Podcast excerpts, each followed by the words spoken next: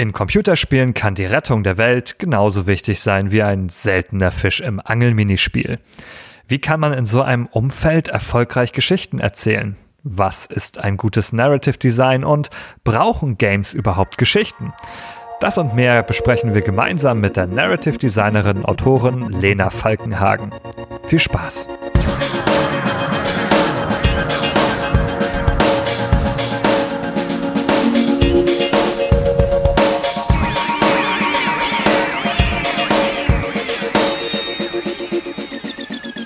Behind the Screens, liebe Hörerinnen und Hörer, willkommen zu einer neuen Folge mit der Nummer 86 und heute geht es um Narrative Design. Und zu diesem Thema begrüße ich zunächst meine liebe Kollegin Jessica an meiner Seite. Hello. Und wir wagen uns nicht alleine als nur äh, Psychologinnen äh, an dieses Thema, sondern wir haben eine Expertin für das Erzählen von Geschichten heute zu Gast. Unsere Gästin Lena ist Schriftstellerin und Games-Autorin. Äh, sie ist seit 2019 Bundesvorsitzende des Verbandes Deutscher Schriftstellerinnen und Schriftsteller. Sie wurde von Gameswirtschaft schon mal unter die deutschen Top 10 Games-Entwicklerinnen gewählt.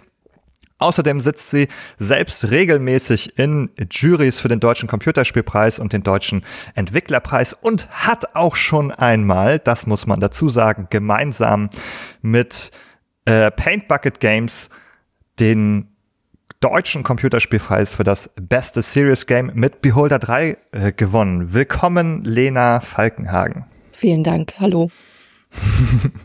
Schön, dass du da bist. Das freut mich sehr.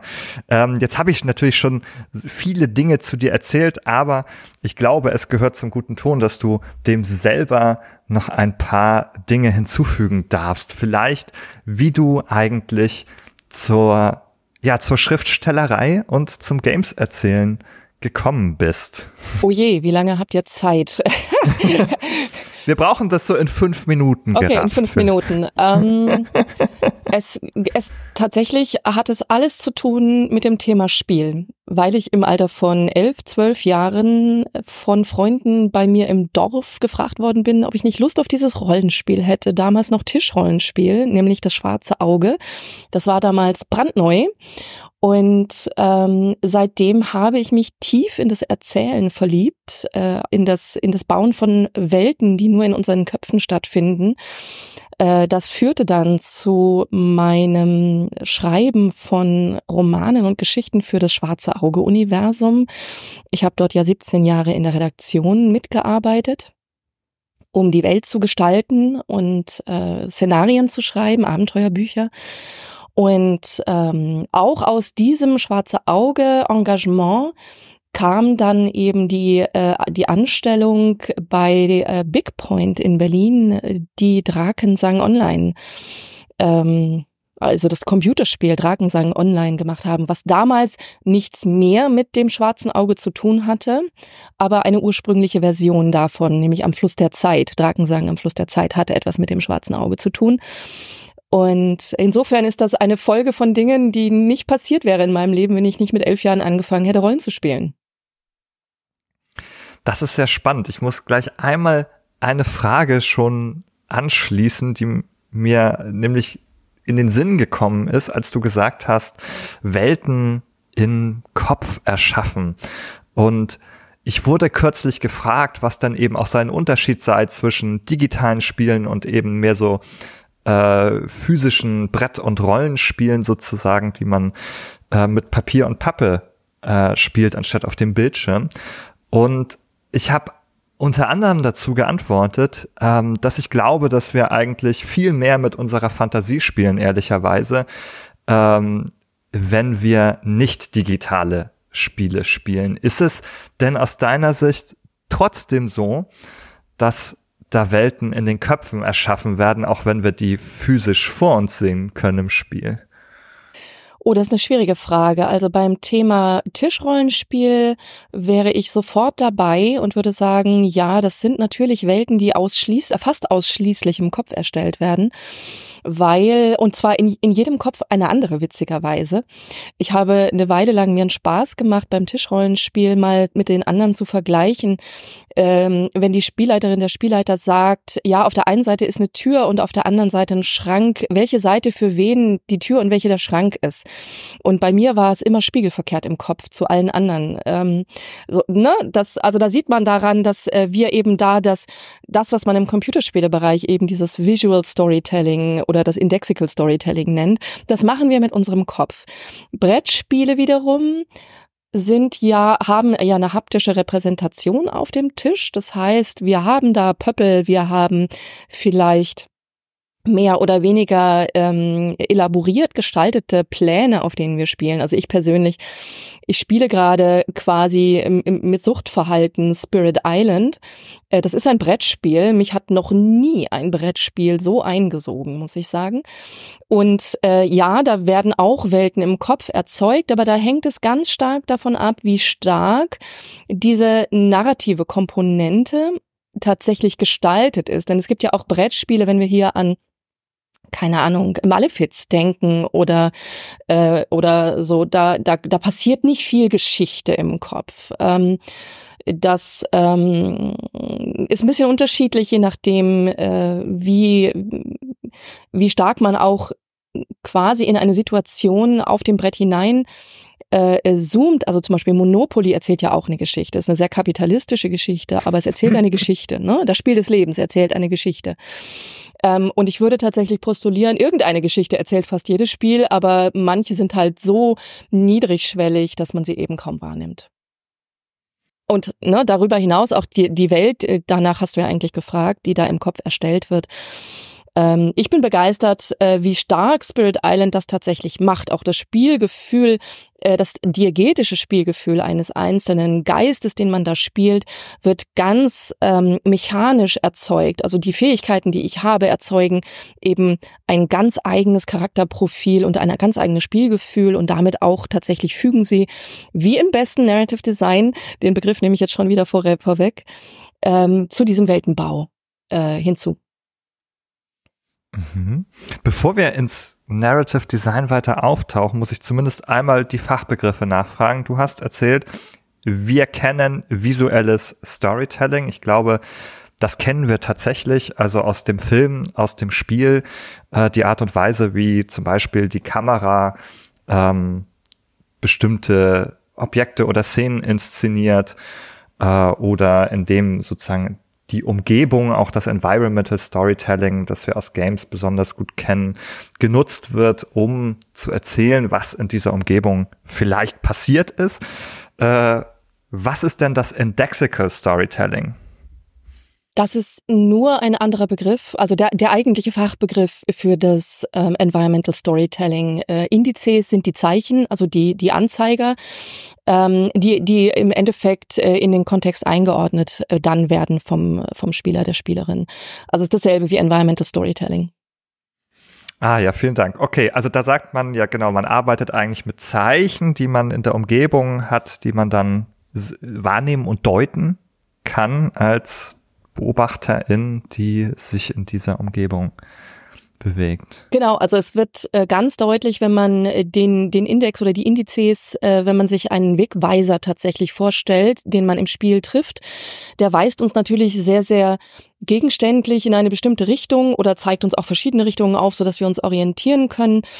Ähm, mein Lieblingsbeispiel für wirklich greifbares Indi Indexical oder Environmental Storytelling ist immer ähm, die Schere, die auf einem Tisch im Spiel liegt, die erstmal verhältnismäßig wertneutral wirkt, äh, wenn sie neben ein paar Stoffballen auf diesem Tisch liegt oder ein Faden mit einer Nadel daneben liegt oder eine halb fertig genähte Hose, dann wissen wir, diese Schere gehört zu einem Schneider. Diese Schere erhält einen völlig anderen Kontext und erzählt damit eine völlig andere Geschichte und baut in unserem Kopf auch eine völlig andere Welt, wenn sie auf dem Tisch in einer schlecht beleuchteten Irrenanstalt liegt. und vielleicht ein Tropfen Blut oder fünf daneben liegen. Ne? Und damit haben wir im Endeffekt, ähm, diese Schere erzählt eine andere Geschichte. Genau, wir haben weitere Kontexthinweise und gemeinsam, wenn man die dann kombiniert betrachtet in so einer Szene, dann ergeben sie sozusagen hier erst das Ganze, höre ich raus. Ne? Also wir sind hier sozusagen, die Schere alleine, die hätte eine große Ambiguität, die könnte unterschiedlich erstmal gedeutet werden und in Kombination mit anderen Dingen ähm, erhält sie dann sehr unterschiedliche Interpretationen sozusagen. Genau. genau so ist es, ja. Ja, sehr schön. Ähm, wenn wir uns von hier aus dann tatsächlich ins Narrative Design gemeinsam begeben wollen, stellt sich natürlich ähm, die Frage sozusagen, also ist das schon, ist das schon ein Narrative Design, ähm, dieses Environmental Storytelling zu machen? Gibt es Narrative Design eigentlich nur im Computerspiel? Oder würde man auch schon weiter davon sprechen, eine Geschichte zu designen?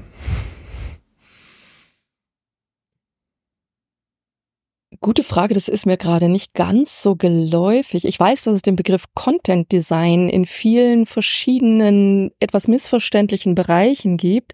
Also Content wird ja auch gerne als so, keine Ahnung, Produktbeschreibungen auf Webseiten gelesen. Ich lese Content Designer in eben tatsächlich als eine Art von Game Designer in die Inhalte für Computerspiele entwerfen.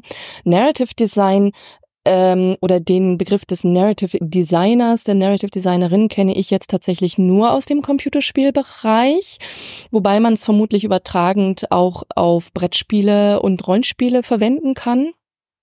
Ähm, ich weiß aber nicht, ob die sich so nennen oder ob die sich dann nicht eben Brettspieler und äh, RollenspieldesignerInnen nennen.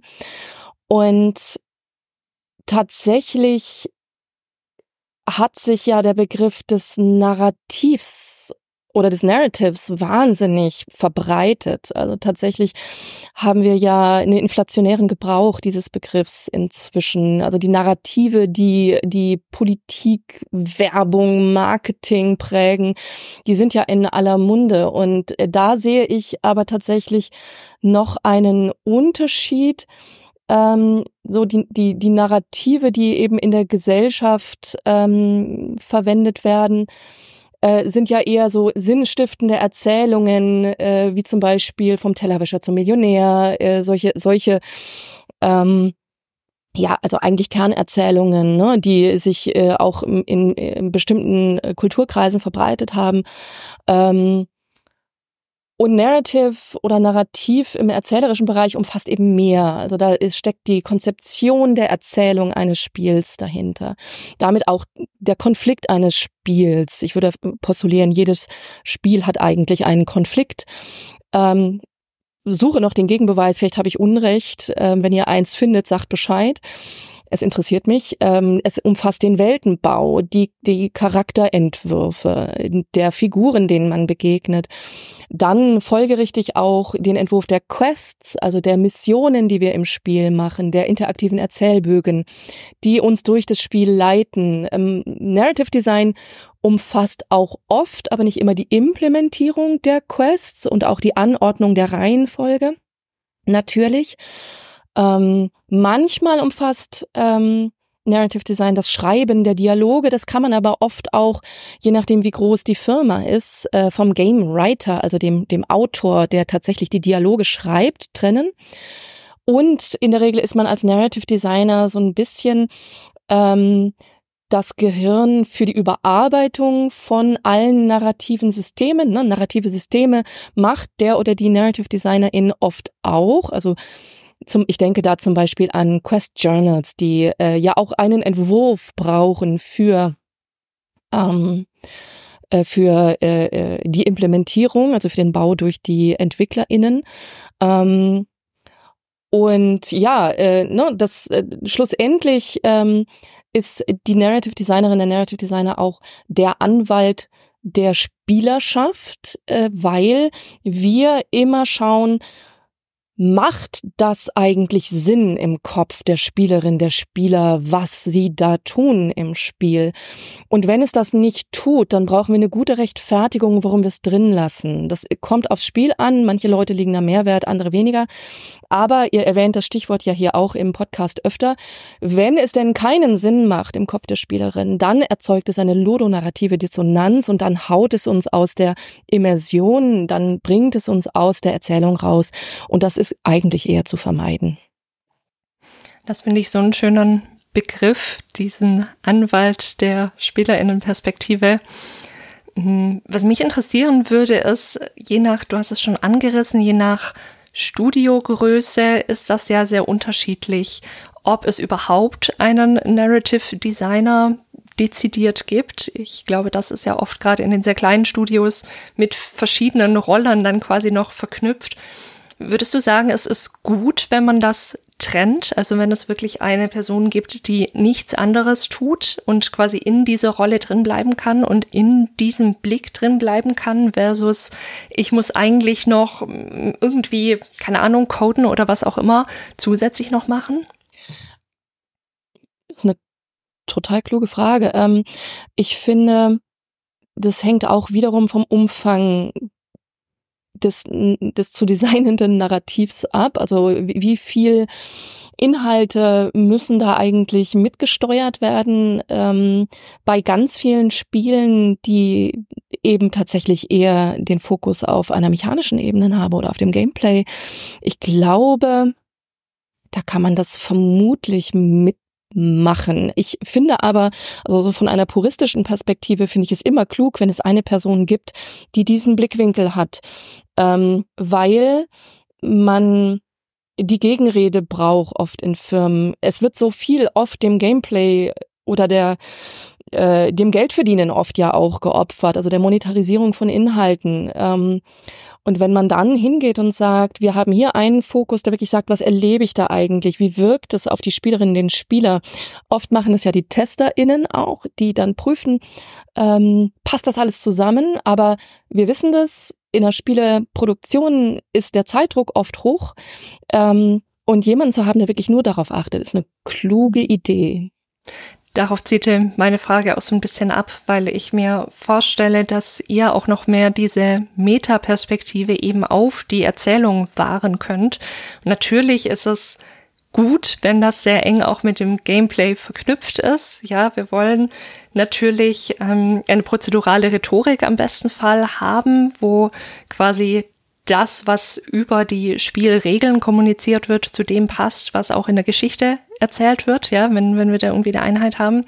Aber ich stelle es mir klug vor, wie du sagst, diese, diesen Blick von außen nochmal zu haben und zu wissen, ich, das, das ist mein Part. Ich darf hier als Anwalt auftreten. Deswegen fand ich diesen Anwaltsbegriff vorhin so schön. Ich muss mich um diese ganzen anderen Fragestellungen erstmal nicht kümmern. Klar muss das im, im Team gelöst werden, aber ich habe hier wirklich den Job, immer, immer wieder zu fragen, ergibt das für die SpielerInnen Sinn? Macht das Spaß? Ist das was, was einen neugierig macht und so weiter? Werden, verlieren wir nicht Leute unterwegs? Und wenn alles in einer Person ist, dann hat man ja so viele Baustellen und so viele, ja, Konflikte gegebenenfalls auch mit, mit dem, was man jetzt vielleicht an Gameplay rausstreichen muss, weil das Budget knapper ist oder was auch immer, dass ich das super wichtig finde, dass eine Person wirklich diesen Metablick hat, dass das nicht hinten runterfällt.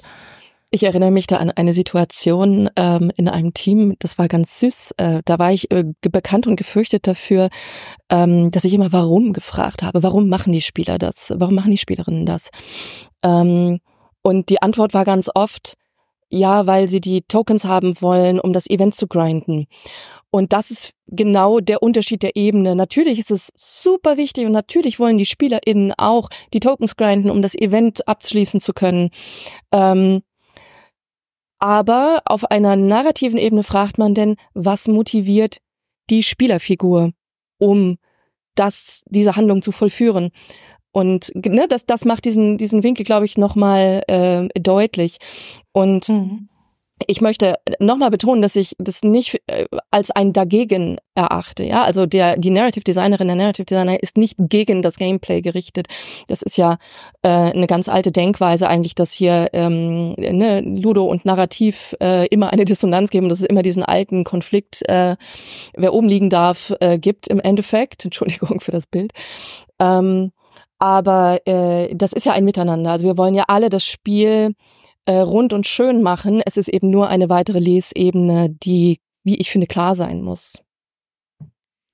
Ich finde, das ist schon nochmal ein ähm, interessanter Aspekt, den du aufmachst. Es gibt ja tatsächlich, wie du gesagt hast, diese sehr alte äh, Debatte im ähm, Game Design zwischen den sogenannten Ludologen und den Narratologen ähm, und heute hat man sich da ja auch viel weiter angenähert. Das ist also eine historische Debatte, würde ich sagen.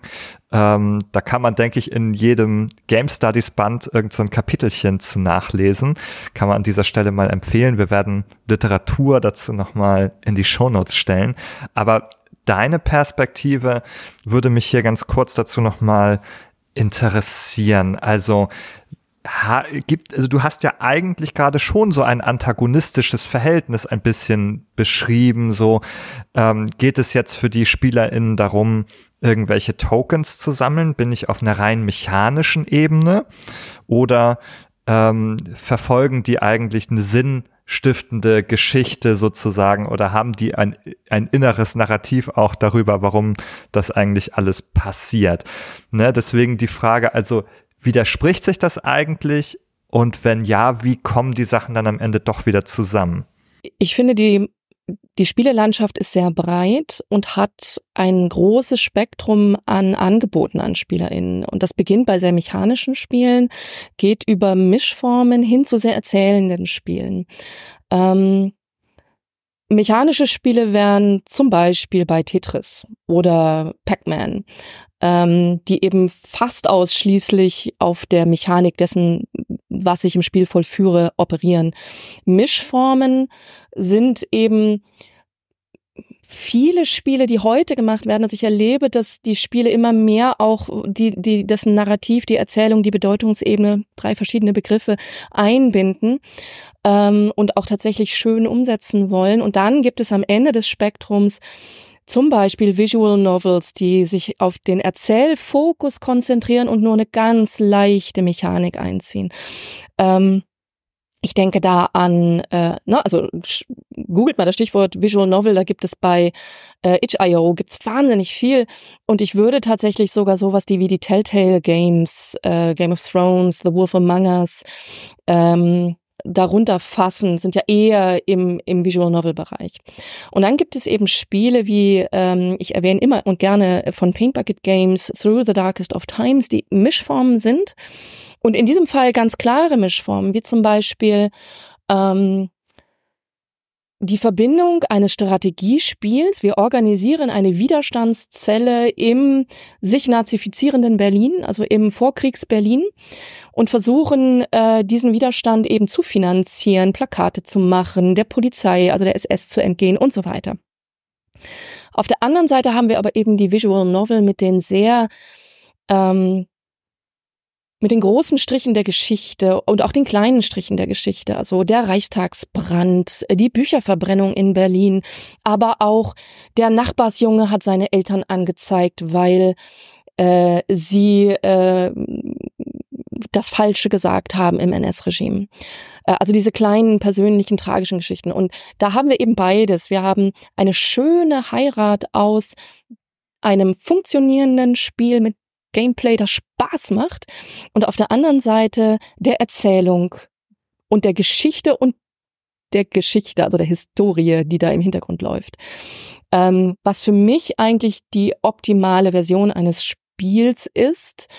Aber ich möchte damit nicht sagen, dass die ganz mechanischen Formen oder die, die ganz erzählenden Formen irgendwie keine Berechtigung hätten. Ich mag das Spektrum. Ein Spiel muss nur wissen, was es macht und möchte. Wenn ich ein wenn ich ein, ein Spiel mit vielen Questen habe, das aber keinen Fokus aufs, auf, auf die, die Sinnhaftigkeit, ähm, also die Logik der, der Motivation, der Charaktermotivation in der Welt liegt, dann mache ich was falsch.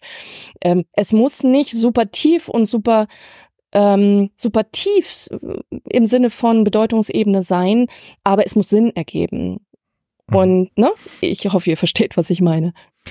Ja, also für mich reicht das häufig schon. Also ich brauche gar nicht dann so viel Erzählung, wenn ich jetzt so ein Spiel spiele. Nehmen wir mal also Spiele, die sind wie ähm, MMOs, gut, da gibt's ein großes Spektrum oder Diablo oder ein Monster Hunter. Mir reicht sozusagen die Kernerzählung, du bist ein Monster Hunter und wenn mir dann jemand sagt, ja, jag mal bitte das Monster da hinten, dann reicht mir das. Ne? Es ist so, ähm, ich, da würde ich sogar fast sagen, ich bin ja an der Monsterjagd äh, Jagdmechanik interessiert. Ich will auch gar nicht, erzähl mir nicht so viel aus deinem Leben. Äh, lieber NPC, ist es, ich weiß Bescheid, ich bin Monsterjäger und ich gehe dann da mal hin. So, da bin ich dann eher der Typ Spieler, der dann diese Textboxen oder Dialoge eher mal wegklickt, wo ich denke, so komm, ähm, lass mich endlich zum Monster, ich will das gar nicht wissen.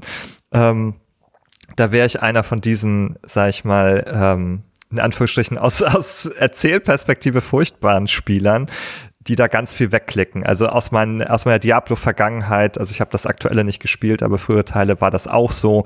Ähm, und Spiele, die ähnlich waren, NPC gibt mir die Quest, aber ich will nicht wissen, was du mir zu sagen hast. Zeig mir nur an, welches Item du 20 Mal haben möchtest, bitte. Ich verstehe. Ähm, das finde ich ganz schrecklich. Also ich frage mich dann immer, ob ja. man die, ob man die Geschichte nicht weglassen kann, wenn sie so banal ist, dass sie sowieso niemand lesen möchte. Das wäre dann meine Reaktion. Eigentlich kann man es weglassen.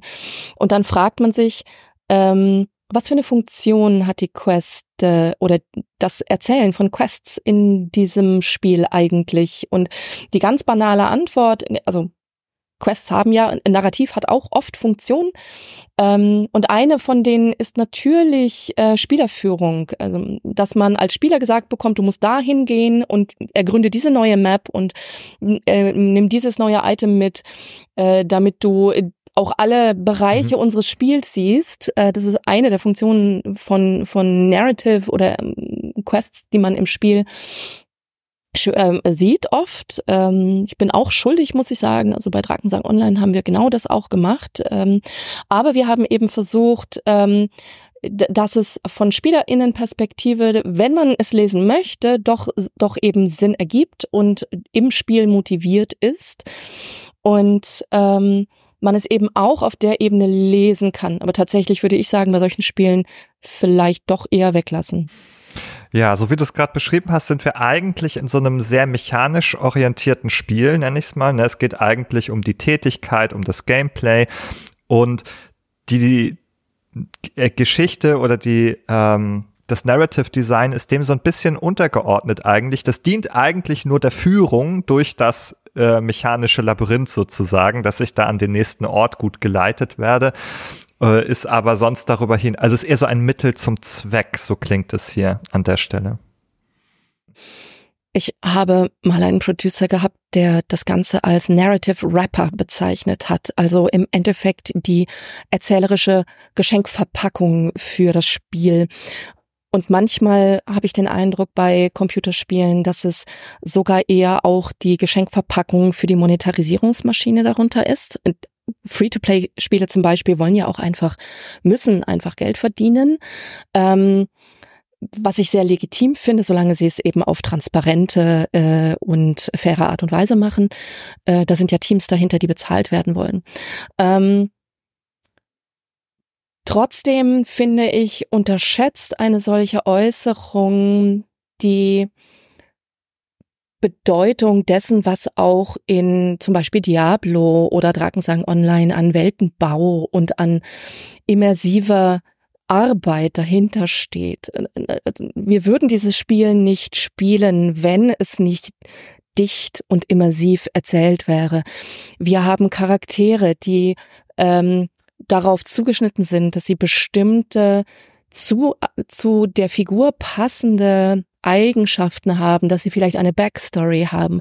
All das ist eben eine, also das ist ja diese Bedeutungsebene, die ein Narrative Designer schlussendlich zusammenstellt, die fein graduiert designt wird, eben auf das Spiel. Da sind Zusammenhänge, die ähm, und da postuliere ich jetzt was Provokantes, die meines Erachtens von vielen Menschen völlig unterschätzt werden und manchmal gar nicht gesehen werden auch was für Arbeit dahinter steht. Ähm, wenn man sowas aus dem Bauch rausmacht und es einmal klappt, äh, habe ich großen Respekt davor. Ich habe früher auch so gearbeitet, sehr intuitiv. Inzwischen nehme ich das eben tatsächlich eher als ein, ein Designprozess, einen Zusammenstellungsprozess von verschiedenen Dingen, ähm, die auch zur Spielererfahrung passen müssen. Und das ist dann eben das Narrative, das auf mehreren Ebenen erzählt wird, nämlich auf der ludologischen Ebene, auf der Gameplay-Ebene. Ähm, auf der ähm, Geschichtenebene, also der erzählerischen Ebene, äh, aber auch auf solchen Ebenen wie der visuellen Ebene, der Audioebene, Soundscape, äh, Musik, äh, welche Grafiken, welche, welche Charaktere, welche Köpfe sehe ich da. All diese Ebenen wirken miteinander und schlussendlich ergeben sie hoffentlich ein und dieselbe Geschichte und nicht verschiedene. Und weil dann klappt die Erzählung auseinander. Ich finde das sehr schön, was du da gerade sagst, weil es gibt ja viele Menschen, die sagen, ah nee, ich bin bin da überhaupt kein, habe keinen Bock auf Story, ich klicke da immer alles weg und so weiter. Und was ich aus seiner Aussage jetzt raushöre, ist ja, naja, das ist ja auch nicht die ganze Story, ja. Die Dialoge, die ich vielleicht wegklicke oder den, die, die Cutscene oder was auch immer, das ist nicht die ganze Story, die erzählt wird. Es ist auf verschiedenen Ebenen und vielleicht wird ein Spiel, das wirklich nur diesen Core-Game-Loop hat, zwar vielleicht irgendwie ein bisschen Spaß machen, aber wie du sagst, wenn die, wenn die Charaktermotivation fehlt, fehlt und wenn, wenn das Visuelle fehlt, das mir Hinweise gibt, die ich ja oft auch unbewusst verarbeite, ja, also auch bei deinem Scherenbeispiel, wir schauen ja nicht bewusst die, diese Schere an und überlegen, aha, okay, sie liegt jetzt hier neben diesem Stopfverballen, das bedeutet das, okay, sie liegt jetzt hier irgendwie blutig in, in einem Mental Asylum oder sowas drin. Mm, das, das machen wir nicht bewusst, das sind ja Prozesse, die unbewusst passieren und also oft wird ja gesagt, ja, das sind halt verschiedene SpielerInnen-Typen. Ja, wir haben ja auch schon über dieses Thema gesprochen, über Möglichkeiten, wie man die vielleicht kategorisieren kann und wie gut das funktioniert. Und da finde ich schön zu sagen, nee, es ist aber nicht alles, ja. Also auch wenn du die, die Dialoge wegklickst und dich das nicht so interessiert, die, ich sag mal, Atmosphäre, die erzeugt wird, auch darüber haben wir schon gesprochen mit unserem Gast Felix. Mm, werden wir auch natürlich in die Shownotes packen. Auch diese Dinge gehören dazu. Auch die machen was aus, ob ich Lust habe, dieses Spiel zu spielen. Und klar, wenn der Core Game Loop scheiße ist, wird es nur, weil ich das jetzt irgendwie mit ein bisschen hübscher Story und einem hübschen Atmosphäre anreichere und bepinsel, wird das nicht toll. Aber es umgekehrt, wenn, wenn dieser Core Game Loop funktioniert, dann kommt da noch was dazu, was wir gar nicht so intuitiv als, okay, das gehört jetzt zum Narrative Design, das gehört jetzt zur, zur Story im weiteren Sinne, eigentlich gar nicht so vielleicht bewusst dazuzählen, aber eigentlich dazu gehört. Genau, und die Atmosphäre, die du angesprochen hast, ich habe die äh, Folge mit Felix Zimmermann mit großer Freude gehört, ähm, ist ja auch ein klassisches Beispiel dafür, wie Weltenbau im Spiel funktioniert. Das geht natürlich Hand in Hand miteinander. Ähm, und ne, ich wiederhole es immer wieder, aber es muss schlussendlich miteinander alles Sinn machen, Sinn ergeben, äh, was, was, äh, was wir im Spiel sehen, hören und an Handlungen vollziehen. Jetzt haben wir schon sehr, sehr viele Blümchen aus deinem reichhaltigen Strauß herausgepflückt und so ein bisschen durchgeschnuppert. Ähm, ich würde gerade das Gespräch, das wir gerade haben, nochmal einmal zurückbinden, sozusagen zu ähm, dem Vergleich mit dem Geschichtenschreiben als Schriftstellerin. Ja, wir haben da eigentlich eine Situation, äh, das schreibe ich sozusagen, ich habe sozusagen einen, einen Schreibprozess, der irgendwie unterschiedlich sein kann, aber ich habe solche andere Elemente, die jetzt in einem Spiel dazu kommen, alle nicht. Ne? Also wir haben ganz viele Sachen gehört, die in einem Spiel plötzlich eine Rolle spielen, nämlich die Spielmechaniken, die irgendwie entweder eine kleinere, größere oder gleichberechtigte Rolle mit der ähm, narrativen Ebene durchaus haben können. Ich, wir haben visuelle Ebenen, ähm, auditive Ebenen, auf denen erzählt wird. Und vielleicht die kurze Rückfrage, ist, der, ist die Narrative Designerin äh, kann die an all diesen Ebenen mitbeteiligt sein, dass sie sagen, Moment mal, also hier müssen wir an Sounddesign bitte einmal ran, diese Szene muss auditiv anders erzählt werden. Tatsächlich, so? ja, tatsächlich würde ich sagen, dass ähm, eine Narrative Designerin an all diesen Ebenen mitbeteiligt sein muss.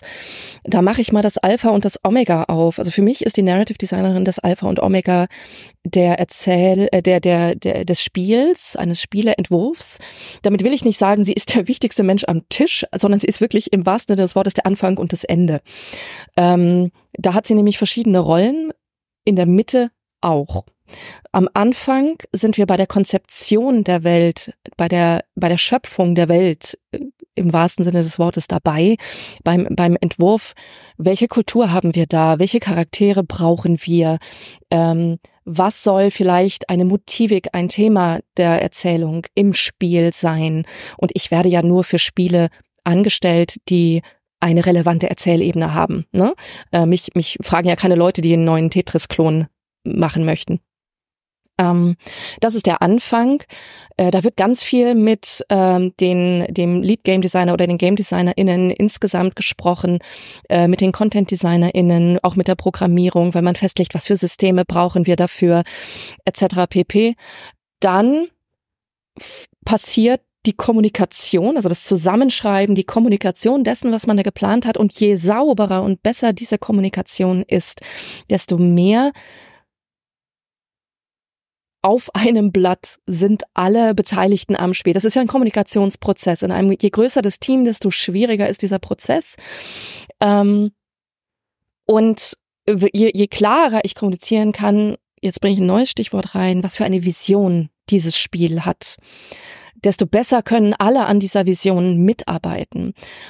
Dann übergibt man diese Konzeption in die Hände der Umsetzung. Also teilweise sind Narrative DesignerInnen eben auch daran beteiligt, ähm, indem man eben zum Beispiel die Implementation von Questreihen, die, die Struktur dessen mit begleitet oder selber macht. Das hängt von der Firma ab.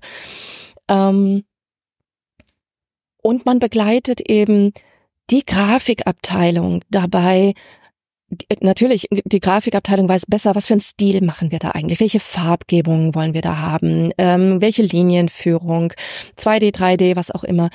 Ähm, aber trotz alledem, wenn die Fragen haben, was ist das für eine Figur? Dann müssen sie entweder einen Ort haben, an dem sie nachschauen können und ich habe es dort besser klar kommuniziert, oder sie kommen zu mir und sagen, du Lena, gib uns noch mal einen Eindruck. Und was, was, was ist das für eine Person? ähm, in einem Team, das wirklich klar auch möchte, dass diese Vision so umsetzt und das verstanden hat, ist das viel leichter als in einem Team, das gar nicht genau weiß, was für ein Spiel es eigentlich machen möchte. Also ist das eher auf der Gameplay-Ebene oder eher doch auf der Erzählebene ähm, angelegtes Spiel. Und äh, zum Schluss äh, zumindest habe ich es so erlebt, weil es diese klare Trennung in Narrative Design und Game Writing eben nicht gibt. Zum Schluss komme ich dann nochmal und schreibe die Texte, implementiere die Texte in die Game Engine, äh, überarbeite im Zweifel andere Leute Texte oder auch meine eigenen Texten äh, vielfach, je nachdem, äh, teste dasselbe äh, selber, was ich was ich implementiere, weil äh, die Quests und die Quest-Texte ja nochmal ganz anders wirken, wenn sie im Spiel tatsächlich gespielt werden, als wenn ich sie in, in eine neutrale Maske eingegeben habe. Ne, deswegen ist man sehr am Anfang und sehr am Ende beteiligt und in der Mitte hat man so eine Art Begleitfunktion, indem man zum Beispiel auch den Level-DesignerInnen zur Verfügung steht und sagt, du, guck mal, wir wollten hier in diesem Level die Quest XY und die Questreihe XY einbauen ähm, ich habe jetzt hier diese Figur hingestellt und dort da den Berg. Passt es so oder macht es keinen Sinn? Das wirkt albern. Ne? Da, da, da, da ist man ganz viel Aktionsprozesse, wo man, wo man ständig prüft, wie wirkt das Gemachte im Spiel, testet und verbessert, falls es irgendwie bisschen, bisschen daneben liegt und bisschen komisch wirkt. Und, genau.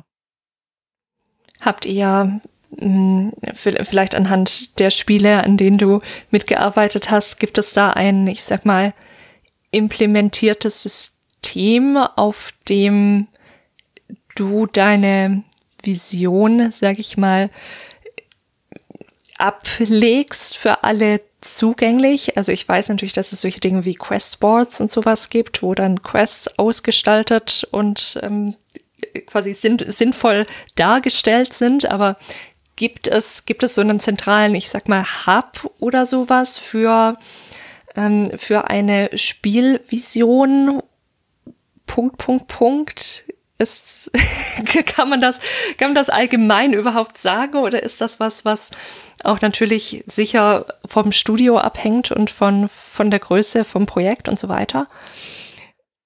Also, da sprichst du ein Lieblingsthema von mir an, weil es, es gibt einfach, es gibt einfach keine digitalen oder nicht digitalen Techniken, die es wirklich schaffen, die Vision einer, eines Projekts in, in allen Dimensionen, die es hat, abzubilden. Äh, das ist ganz spannend. Ich beobachte das sehr stark.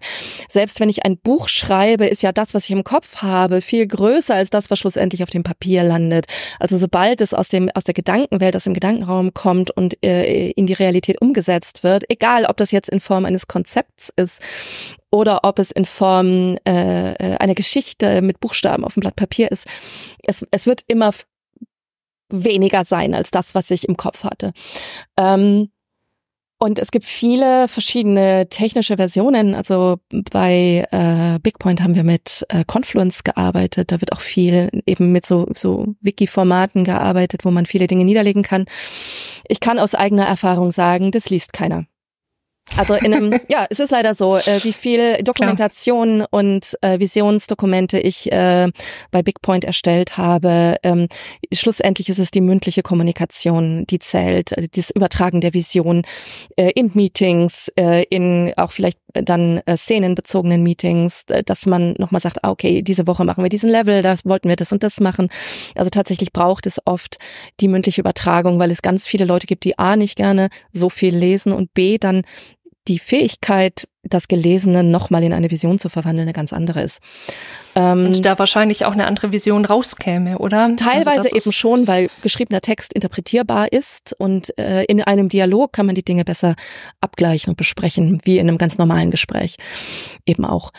Ähm, ich weiß, dass, also ich, ich benutze mit Vorliebe fast religiös Miro ähm, Miro äh, ist super geeignet äh, für die Dinge, wie zum Beispiel Konzepte und Visionen abgleichen oder auch einfach nur ähm, also ne, bei Beholder 3 zum Beispiel haben wir ein, mit ein ausführliches, langes teilweise sehr wirres Questboard gemacht mit 77 Quests, bei denen wir dann mit unterschiedlichen Sternfarben markiert haben, in welchem Bearbeitungszustand welche Quest war, äh, wie sie sich zu anderen Quests verbindet, welche zu welchem Ende führt. Und ähm, da sieht man eben schon, wie komplex diese Dokumentation für sich selber, für das eigene Team auch werden kann. Äh, ich weiß, dass viele Teams Notion verwenden zum Beispiel äh, und es gibt ganz viele Projektsoftware, die solche Dinge versucht, die teilweise Tasks nachzuhalten versucht, wie zum Beispiel Codex äh, von Maschinenmensch, auch ein sehr gutes System, das viele deutsche Spielefirmen zumindest verwenden. Aber diese Visionenübertragung funktioniert am besten, indem man eben immer anlassbezogen sagt, so, jetzt machen wir das, in diesem Level soll das passieren. Ähm, ihr erinnert euch, das bindet sich in unsere Hauptthematik so ein, das sind die und die Figuren und so. Und je tiefer die, die, das ganze Team eben auch in dieser Vision steckt, desto besser wird das Gesamtbild.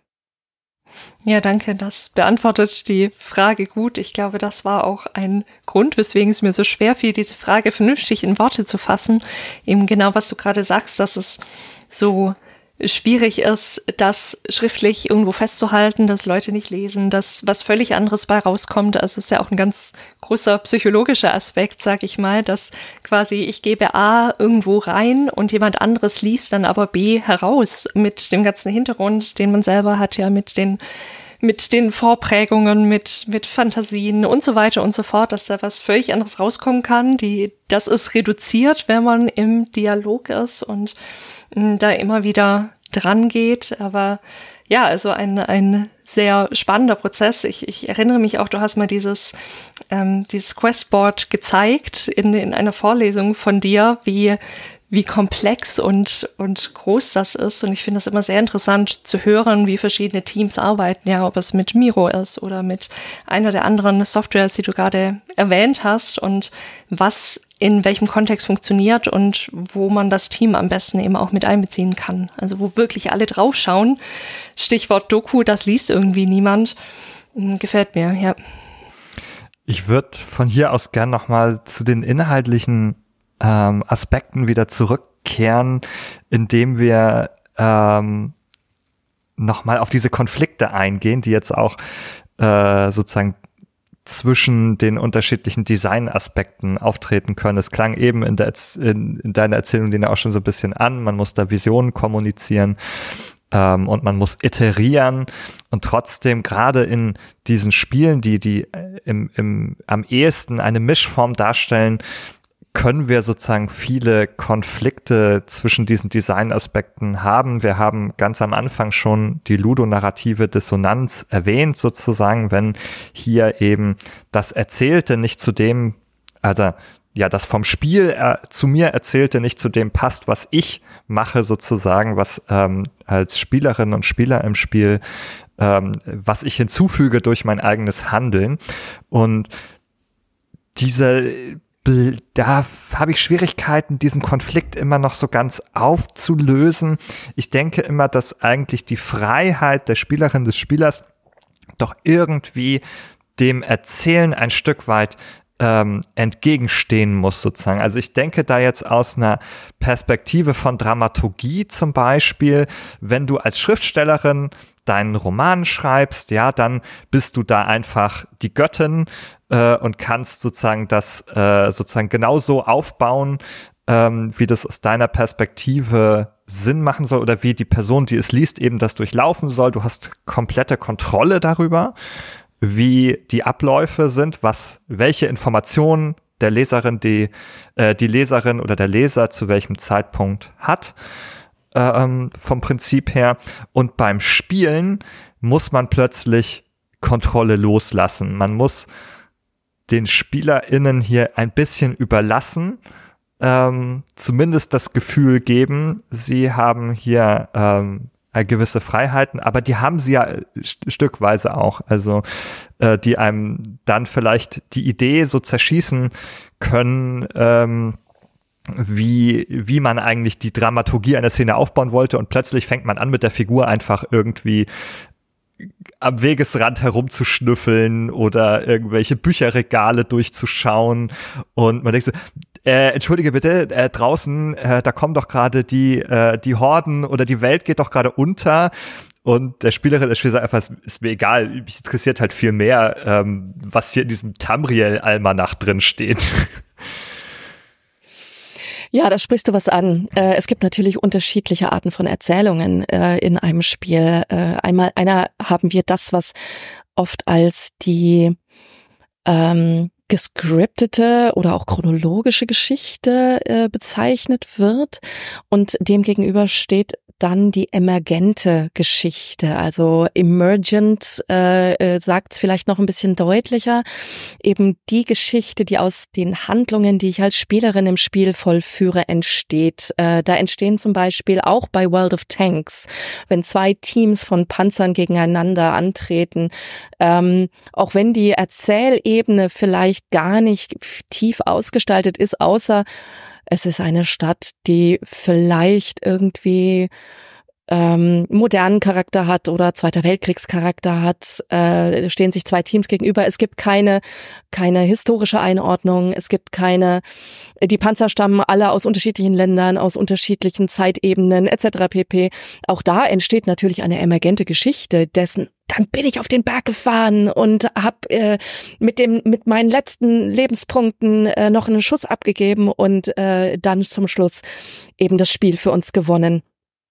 Und das sind tolle Geschichten, die uns berühren, die die äh, Spannung erzeugen, ähm, aber eben auf einer mechanischen Ebene beziehungsweise auf dieser dieser dieser Ebene der der Spielerfahrung ähm, und man merkt den, das, das, was du eben beschrieben hast, ähm, zum Beispiel ein Gefühl der Dringlichkeit auf der erzählerischen Ebene dann. Äh, ich denke da an The Witcher, was, also Witcher 3, was die Erzählung eigentlich sehr, sehr, sehr, sehr, sehr gut gemacht hat. Also ich liebe dieses Spiel ganz, ganz dolle. Aber ähm, an dem Punkt, wo die wilde Jagd Kermoran überfallen wollte und ich aber trotzdem noch ganz gemütlich meine Sidequests fertig machen musste und wollte damit, weil das so ein, so ein Knotenpunkt ist, an dem man dann eben nicht wieder zurückgehen kann, um die kleinen Nebenquests äh, des ersten Teils fertig zu machen. Da ist in meinem Kopf genau das passiert, nämlich dieser ludonarrative Disconnect. Also ich, da, da hat's bei mir gehakt. Einer der ganz wenigen Punkte in diesem Spiel, wo ich sagte, aber wenn die Geschichte so eilig ist, warum gehe ich dann hier jetzt noch eine Pfanne suchen. So, ne? Mhm. Ähm, Ganz genau. Also es war auch tatsächlich ein Beispiel in meinem Kopf, war genau Witcher 3 hier. Ja, ja also da, da, wie gesagt, Witcher 3 macht so viele Dinge so richtig, aber äh, eben es gibt dann so Punkte, wo man denkt, ha, da passt es nicht so ganz. Diese Dringlichkeit, diese erzählerische, ne? Die macht es da kaputt. Und auf der anderen Seite möchte man ja die erzählerische Spannung haben. Also dieser Spannungsaufbau der Geschichte. Wir machen es ja nicht umsonst. Computerspiele haben ja nicht umsonst auch eine erzählerische Ebene. Ähm, äh, das funktioniert seit Jahrtausenden von Aristoteles an, früher noch das Theater der alten Griechen hinweg über die beginnenden Geschichten, die niedergeschrieben worden sind, also fiktive Geschichten, ähm, äh, hinweg über äh, Goethes Theater, über seine seine Gedichte über dann den modernen Roman äh, hin zu Filmen, Serien, erzählerische Spannung, wenn sie gut gemacht ist, funktioniert in uns Menschen einfach der Spannungsaufbau. Ähm, und ich finde, es bereichert das Mediumspiel auf eine Art und Weise, die alleine auch schön ist, aber im Spiel zusammen mit der Gameplay-Ebene so viel reicher wird. Und deswegen mache ich das Erzählen für Computerspiele eben auch. Ein interessantes Beispiel gerade nochmal für das emergente Erzählen, das würde ich gerne einmal einbringen, weil ich das persönlich schön finde. Ähm, wir finden das ja in allen möglichen Spielen. Also ich kann immer aus jedem Multiplayer-Match eine Geschichte erzählen, wie du es gesagt hast. Ne? Also was da Aufregendes passiert ist. Ne? Also wie auch bei einem anderen Sport, äh, ne, so ein, so ein Fußballmatch wird wie ein Krimi erzählt unter Umständen. Ne? Ähm, und genau das habe ich hier auch. Und wir haben äh, zum Beispiel ähm, mit äh, Mordors Schatten, Mittelerde, haben wir dieses Nemesis-System gehabt, das das versucht hat sozusagen so ein bisschen zu institutionalisieren, diese Idee, nämlich also äh, zu versuchen aus so alltäglichen Spielsituationen etwas bedeutungshaltigere Geschichten zu erzeugen, sozusagen. Ne? Also die eben ganz dynamisch und emergent sozusagen aus meinen Spielhandlungen erwachsen. Ja, also dann, wenn mich dann der namenlose Bogenschütze ähm, im, wenn ich da gerade äh, am, Camp, am Kämpfen bin mit so einem Ork und der steht da oben und der schießt mir so den Pfeil in den Nacken und das ist einfach mein Todesstoß gewesen dann ist das nicht nur für mich irgendwie Game Over gerade und ich muss wieder anfangen, sondern dann beginnt die Geschichte des namenlosen Orks, der dann auch plötzlich ähm, einen Namen bekommt, der mir angezeigt wird und der dann als Held gefeiert wird, der hier den, den Feind niedergestreckt hat mit seinem Pfeil. Und auf einmal geht seine Geschichte los und die hat nämlich auch was mit mir zu tun, nämlich ist das jetzt ja wohl mein absoluter Nemesis, ja, mit dem, also da muss ich erstmal alles stehen und liegen lassen und der ist bitte sehr als erstes jetzt äh, dran, äh, sich zurückzuholen, denn das war ja wohl sowieso richtig unfair, wie der mir in den Nacken geschossen hat in dieser Situation. Auf einmal, ne, siehst du, haben wir hier so eine ganz interessante persönliche Geschichte, die ich jetzt mit dieser bis dato äh, völlig belanglosen Figur aufgebaut habe und das Spiel ne, erzeugt dann sozusagen, reichert das eben an, gibt dem Namen und neuen Rang und was alles in dem Spiel dazugehört. Und das finde ich da ganz glücklich. Was so super schade ist, ist, dass diese Idee, also wirklich die grundlegende Mechanik, nicht nur der Code, der jetzt hier speziell verwendet wurde, patentiert ist durch Warner Brothers Interactive, was also ich hatte mich auch gefragt, als ich, als ich das zum ersten Mal so mitbekommen habe, Mensch, es wäre total cool, dass das bringt ja nochmal wirklich eine völlig andere Ebene mit ins Spiel. Also ich habe noch mehr das Gefühl, die Entscheidungen, die ich treffe, die sind bedeutungsvoll. Das ist ja eins der wichtigen Dinge in Spielen, auch wenn wir, ja, wir predigen oft, wenn wir über die Selbstbestimmungstheorie sprechen, dass es um Autonomie geht, dass es toll ist, wenn Menschen entscheiden können. Aber das Wichtige ist eben, dass die Entscheidung bedeutsam ist. Ja, es ist e-, meistens egal, ob ich in einer Open World zuerst nach A oder zuerst nach B gehe, da verändert sich nichts dadurch. Das ist eigentlich keine bedeutungsvolle Entscheidung, auch wenn bei Autonomie bei allen immer sofort Open World aufpoppt. Ja, wenn man dann einen Auftrag gibt, zum Beispiel, wir haben ja Hochschullehre in unseren Game Design Studis und sagt, Mensch, ähm, Überlegt euch doch mal ein Spiel, das diese drei Grundbedürfnisse, ja, soziale Eingebundenheit, Autonomie und ähm, Kompetenz quasi gut befriedigt, dann kommt in 95 Prozent der Fälle kommt ein Open-World-Game raus, weil das sofort da ist, aber es ist eigentlich oft gar nicht so bedeutsam. Und da dachte ich mir, Mensch, dieses Nemesis-System, das ist ja total cool, weil es hier wirklich unter Umständen, ich meine, klar, muss auch schauen, wie es dann wirklich in, im Detail umgesetzt ist, aber es entsteht auf jeden Fall eine für mich bedeutungsvolle Geschichte, ja, auch wenn das Spiel deswegen vielleicht nicht anders ausgeht, aber ich habe eine bedeutungsvolle Geschichte für mich. Und ich finde es so super schade, dass das patentiert ist, weil das, glaube ich, was ist, was eigentlich in die Breite gehört. Also ich möchte das in mehr Spielen sehen können und bedauere das sehr. Ich muss das Spiel offensichtlich doch dann im Nachgang nochmal spielen. Ich kenne es nämlich leider nicht. Ähm, meine erste Frage wäre, wie wird denn der Tod narrativ eingebunden? Äh, da gibt's eine narrative Einbindung, so viel ich mich erinnere. Ich kann sie nicht mehr rekonstruieren. Ja, okay, es, es gibt eine. Okay. Du, es gibt eine, du, ja, du, du, du bist da einmal gefallen, aber du wirst wieder erweckt oder mhm. irgendwie ist das eingebunden. Ich, es ist jetzt lange her leider, aber es hat einen Sinn, sozusagen, wie bei Dark Souls oder so, hat das okay. einen narrativen Aspekt, der dieses Tod und Wiederauferstehen quasi begründet. Genau, und das ist da halt der, der Punkt, der ja von äh, Hardcore-Spielern in der Regel gar nicht mehr kommentiert wird. Hier, ich sterbe, ich werde gerespawnt, äh, wie es so schön heißt, ähm, ich spiele weiter äh, oder vielleicht muss ich noch meinen, meinen Leichnam oder den Geist meines Leichnams aufsuchen, um meine, meine Ausrüstung wieder zu, zu holen. Ähm, aber wenn man da mal genau drüber denkt, findet ja auf der Stelle schon auch einen, einen äh, Disconnect zwischen der narrativen Ebene und der ludologischen Ebene statt. Auf der und vielleicht zu Recht, das muss man für jedes Spiel aushandeln. Äh, vielleicht äh, ist es so in unser Fleisch und Blut eingegangen, dass das okay ist. Äh, ich persönlich, ich ich habe Schwierigkeiten mit Spielen, die mich ständig sterben lassen, auch aus Frustrationsgründen. Da bin ich, da bin ich ganz schwierig. Ähm, aber äh, ich habe eben glaube ich, also wenn, wenn man einen Neuling vor ein Spiel äh, setzt, äh, die wird ja auch versuchen, das auf Gedeih und Verderb hin zu vermeiden, weil sie gar nicht weiß, was danach kommt. Äh, und dass das diese Mechanik gibt. Äh, und bei mir geht's genauso. Ich vermeide das natürlich, äh, soweit es geht. Äh, andere Leute nutzen das als Lernprozess, weil sie wissen, wie es funktioniert. Ähm, aber ich immersiere mich eben so tief auch äh, dann in und versuche in den Fußstapfen dieser Figuren mitzugehen, dass ich eben nicht möchte, dass sie stirbt. Und äh, da ähm, äh, haben wir eben ein, ein ja, wie, wie nennt man das, ein ein, ein Dogma bei uns in der Branche oder ein, ein, eine, ein Habitus oder eine geübte Praxis, die, ähm, äh, finde ich, nicht selbsterklärend ist und vielleicht auch mal hinterfragt werden sollte. Eine Studentin von mir ähm, hat äh, eben eine Arbeit, auch äh, tatsächlich eine Bachelorarbeit geschrieben über den Tod im äh, Computerspiel äh, und versucht äh, herauszuarbeiten, wie das eigentlich funktionieren kann, dass man ähm, dass das nicht so eine Fußnote ist, sondern und auch nicht auch nicht depressiv erzählt wird, sondern dass es eben ne so eine Rolle spielt. Und äh, das fand ich auch einen ganz spannenden Ansatz dazu. Hm.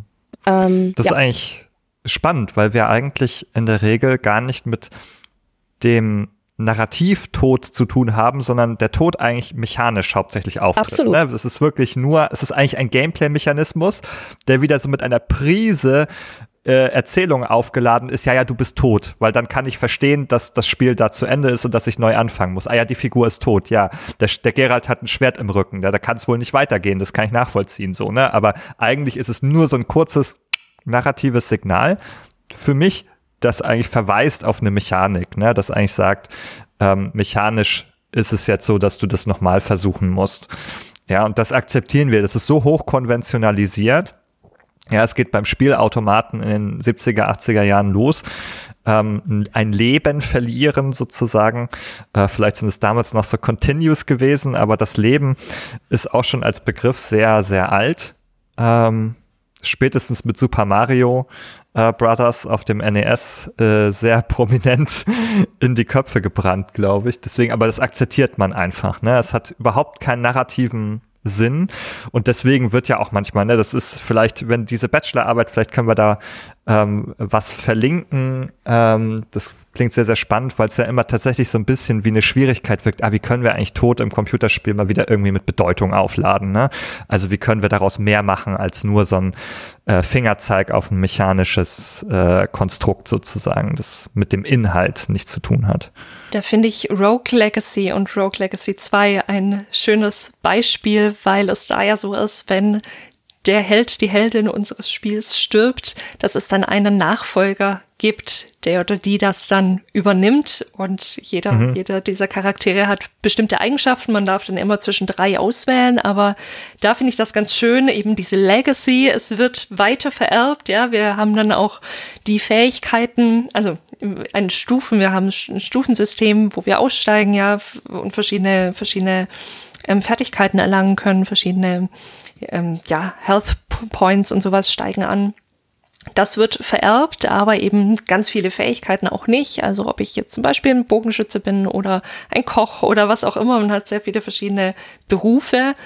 Und das finde ich schön, diese Idee zu sagen, okay, hier haben wir es einfach narrativ so gerahmt, diese Figur ist jetzt wirklich tot, mit der geht es nicht weiter und wir haben jetzt hier quasi die nächste Generation, die antritt, um es wieder zu versuchen. Auf jeden Fall. Ähm, ich weiß nicht, ob die Bachelorarbeit online steht, aber im Zweifel ähm, hat der Kollege Arno Görgen auch äh, zu dem Thema geforscht. Ähm, da äh, kann man vielleicht auch drauf verlinken. Genau, der ist schon äh, bei uns im Stream gewesen. Da Ach, ja. müssten wir mhm. noch eine Aufzeichnung haben äh, und hat genau zu dem Thema auch referiert, sozusagen. Das war mal im Rahmen des Game Festivals vor, ich glaube, zwei Jahren, äh, als das Thema Respawn war und es natürlich dann sehr, sehr gut zusammenpasste, werden wir hier alles in die Show Notes packen an dieser Stelle. Ihr seht, ich habe nicht alle eure Episoden gehört. Schäm dich. wir gehen auf die 100 zu. Es wird auch immer schwieriger sozusagen hier. Ähm, sage ich mit so einem ganz kleinen Stolz. Ähm, aber zurück zum Thema. Äh, Würde mich einmal noch interessieren. Mh, hm, wir haben jetzt ja über diese emergenten Sachen ein bisschen gesprochen, äh, die auch wirklich ne, etwas Schönes sind, was wir so hauptsächlich im Spiel haben können. Wenn ich einen Roman lese, kann ich diese Empfindung nicht so haben, da kann ich mich selber nicht so reinbringen, sozusagen, wie ich das im Spiel kann. Wir haben aber eben gleichzeitig auch diese äh, eine Dramaturgie oder ein Skript sozusagen, das eigentlich mitläuft, was eine Geschichte erzählt. Ähm, und manchmal laufen die zuwider, hatten wir gesagt. Mich würde mal interessieren, gibt es da vielleicht irgendwie Tricks, Kniffe, äh, wie man die gut zusammenhalten kann, wie man vielleicht ein bisschen verhindern kann, dass die sich zu doll widersprechen? Ähm, gibt es da was aus der Praxis, das du uns erzählen kannst? Also die, die erste spontane Bauchantwort ist Kommunikation. Äh, miteinander im Team reden ähm, und versuchen, äh, das zu verhindern. Ähm, nee, ach, wenn wir bei unserem Witcher-Beispiel bleiben. Ähm, ich glaube, also erstens das Thema zeitliche Dringlichkeit in einem äh, Spiel mit ähm, ansonsten Open Game World Anteilen muss ich sag nicht nicht reingebracht werden, aber muss vorsichtig an den richtigen Stellen reingebracht werden. Zum Beispiel hätte man äh, auch eine andere Quest zum Abbinden der ähm, der, der Nebenquests nutzen können, dass man sagt, so, ähm, jetzt solltest du, ne, also eine andere, ein anderes System implementieren können, das sagt, jetzt solltest du langsam deine, deine Nebenquests beenden, du näherst dich einem Punkt, der, ähm, wo du das äh, verlierst und sie nicht beenden kannst, wenn du weiterspielst, ähm, dass man eben noch nicht die zeitliche Dringlichkeit einführt, sondern wirklich eine klare Trennung zwischen äh, Open Game World und dann eben diesen narrativen Episoden mit zeitlicher Dringlichkeit macht. Das ist zum Beispiel einer der Punkte, wo es immer wieder auch in anderen Spielen äh, hakt ansonsten. Ähm, ich finde als Positivbeispiel, ich bin noch nicht durch, deswegen kann ich es nicht allumfassend einschätzen, aber Baldur's Gate macht da für mich gerade einen guten Eindruck. Die führen eben keine Themen mit einer zeitlichen Dringlichkeit an, sondern es gibt klare Ziele, klare Konflikte, klare Probleme, die kommuniziert werden. Aber welche davon ich wann löse, diese Auswahl ist mir überlassen. Ähm, hm. Das ist übrigens noch mal ein gutes Beispiel äh, für Autonomie auch, um da kurz drauf einzugehen, ne? weil Jessica das auch vorhin beschrieben hat. Äh, nämlich dass häufig das Open World Game für die Autonomie genannt wird. Nämlich liegt dem ja eher so auch eine Verwechslung zugrunde eigentlich von, ähm, nämlich zu glauben, dass Autonomie einfach nur Freiheit in der Handlung bedeutet. Ah ja, ich kann, ich habe Freiheit überall hinzugehen, ich kann verschiedene Sachen machen. Ähm, genau das ist nicht unbedingt gemeint, ähm, sondern eher sozusagen das Gefühl, ich ähm, kann, also ich habe natürlich unterschiedliche Möglichkeiten, die ich tun kann, aber ich erlebe dann Autonomie, wenn ich auch möchte, was ich tue. Wenn ich mich selber entschieden habe, etwas zu tun, sozusagen, weil ich es will, weil es mich reizt, warum auch immer. Ähm, dafür kann es unterschiedliche Anreize geben. Aber dem Moment, wo ich möchte, was ich tue, erlebe ich Autonomie, weil ich sage, das ist mein Weg. Den habe ich für mich gewählt. Und das finde ich ist natürlich bei dem, was du beschreibst, sobald es geht, sehr, sehr deutlich.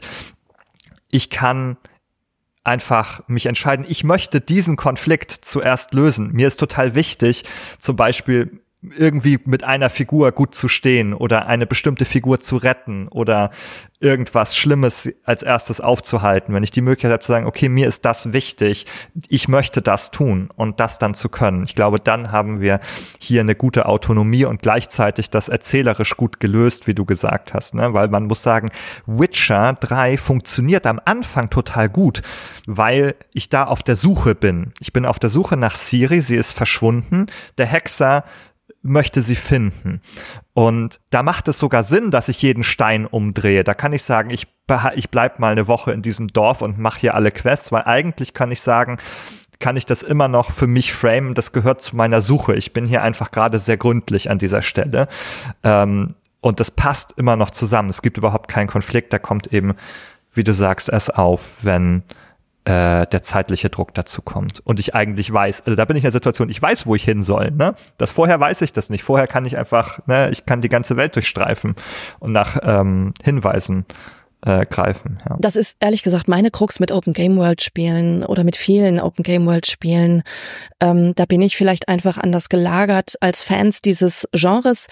Ähm, für mich ist eine Open Game World und ich entnehme Jessicas äh, Zwischentönen auch, dass ihr das ähnlich geht. Für mich ist eine Open Game World nicht notwendigerweise mit Agency verbunden. Im Gegenteil, für mich ist eine Open Game World, wenn sie eben schlecht gemacht wird und die Erzählung ähm, mich nicht leitet oder ähm, äh, nicht bestimmte Punkte hervorhebt äh, äh, und eine Spannung erzeugt, total langweilig.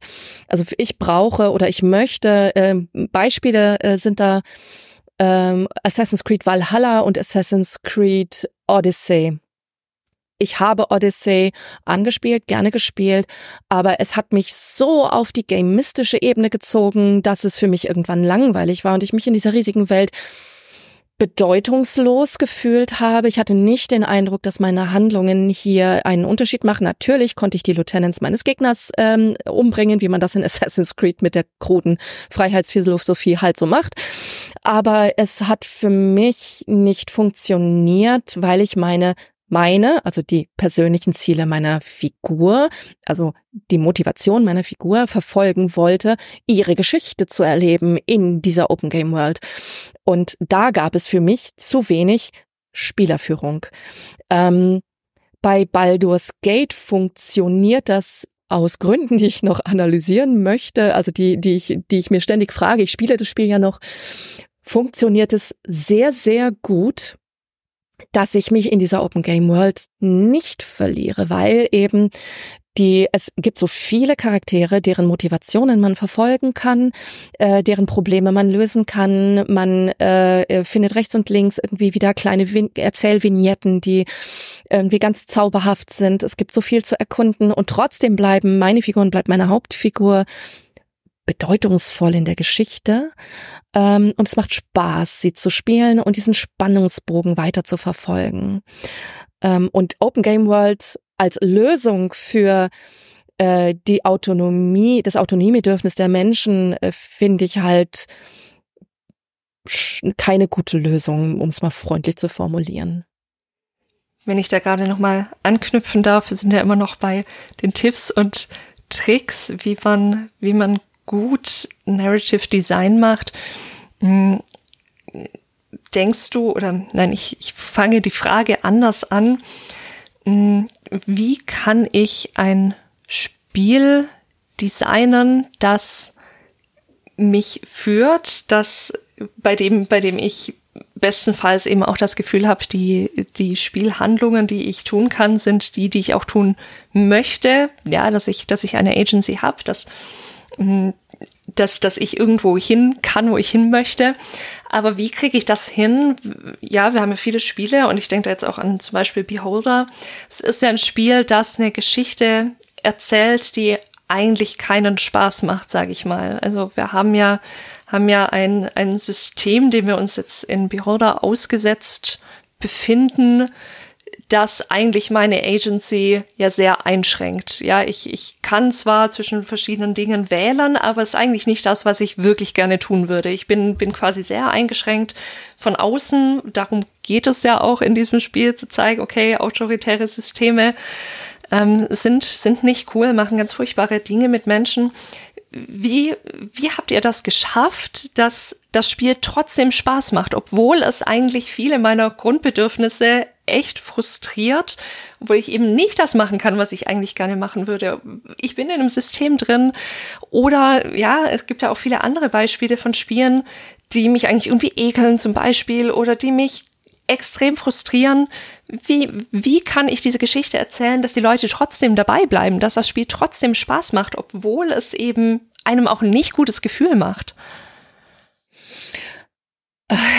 Also du, ich, ich habe erst ein bisschen gestutzt, als du die Vokabel System verwendet hast, weil ich nicht wusste, welche der beiden Systemebenen oh. du meinst. Ja. Aber das ja. ist, also bei Beholder 3 ist das, glaube ich, eins der Geheimnisse oder die, die Antworten auf deine Frage. Das System das Spielsystem, in dem ich mich bewege, die Optionen, die es mir gibt, fällt fast deckungsgleich mit dem politischen System und was wir damit erzählen wollen. Also da ja. äh, wir, wir also das das ist eben das, was ich eben als eine narrative Resonanz und nicht eine Dissonanz oder eine Harmonie bezeichnen würde. Ähm, beide Systemebenen schränken dich auf dieselbe Art und Weise an und das ist im Endeffekt das Thema des Spiels, dass ein totalitäres System dich in deinen Handlungsoptionen einschränkt. Und für mich ist ja da die Motivik oder das Thema äh, von Beholder 3 immer gewesen, äh, die Frage zu beantworten, kann man in einem unmenschlichen System menschlich bleiben? Und mit jeder Quest und jedem Charakter, der da vorgestellt wird, versuchen wir genau dieses Thema zu diskutieren. Die Antwort lautet in der Regel nein.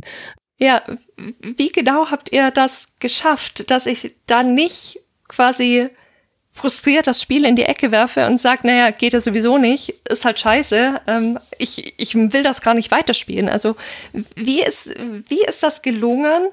Also einerseits, äh, mir, mir ging es so, man hatte dann doch immer Hoffnung, dass, dass es doch irgendwie geht, ja, also ich in meinem Gefühl, aber du bist die Narrative Designerin, ähm, in meinem Gefühl hat man ja doch immer noch ganz tief in sich so eine Hoffnung, dass es vielleicht doch irgendwie gut gehen kann, auch wenn man schon ahnt, dass das eher eher schwierig wird. Also ich glaube, eine Ebene ist die schwarz-satirische Brechung äh, des Themas. Äh, das heißt, man hat einen äh, völlig übertriebenen schwarzen Humor äh, in der in dem Spiel. Das heißt, ähm, äh, so absurde Verordnungen, was in dem totalitären Staat eben äh, ähm, erlaubt und nicht erlaubt ist, wie Äpfel essen ist verboten, ähm, singen ist verboten oder singen in der Öffentlichkeit ist verboten oder singen mhm. in meinem, meiner Wohnung ist verboten, all solche Dinge.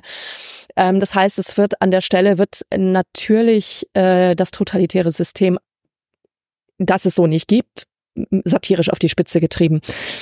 Das heißt, wir befinden uns nicht, also man merkt, dass da eine Metaebene ist, die über dieses, ich spiele jetzt einen Menschen in einem totalitären Staat hinausgeht. Man könnte das ja auch ohne satirische Brechung machen. Oder man könnte es sogar ernst meinen. Ne? Also man könnte sagen, spiel doch mal einen Menschen in einem totalitären Staat, ohne dass man auch diese Reflexionsebene reinbringt. Wie gut oder wie schlecht ist das, sondern einfach als Trainingssimulation zum Beispiel. Ähm, mhm. Oder eben ohne die schwarz-satirische Brechung. Ähm, als Dystopie. Ich denke da zum Beispiel an, äh, also This War of Mine ist jetzt auf einer anderen Ebene dystopisch, aber äh, das ist ja eben nicht mit dieser schwarz-satirischen Brechung versehen. Und wir spielen es trotzdem. Es ist trotzdem ein wahnsinnig gutes, bedeutungsvolles Spiel. Der zweite Punkt, äh, der da, äh, wo wir uns sehr viel Mühe gegeben hat, sind die erzählerischen Vorausdeutungen, also der Spannungsaufbau, ähm, die, die Notsituation, also die erzählerische Notsituation, in der sich unser Protagonist Frank Schwarz befindet. Er ist verraten, er ist ähm, äh, äh, verpfiffen worden, sogar eigentlich kompromittiert worden, obwohl er unschuldig ist.